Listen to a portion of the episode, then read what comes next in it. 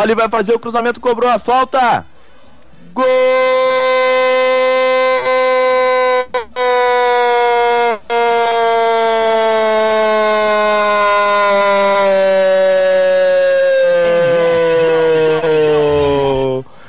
do Tigres!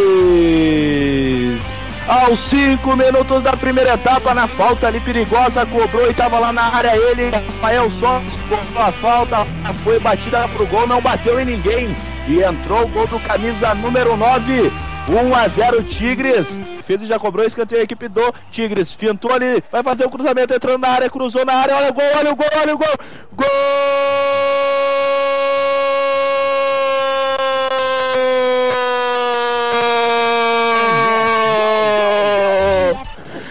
É gol do Tigres!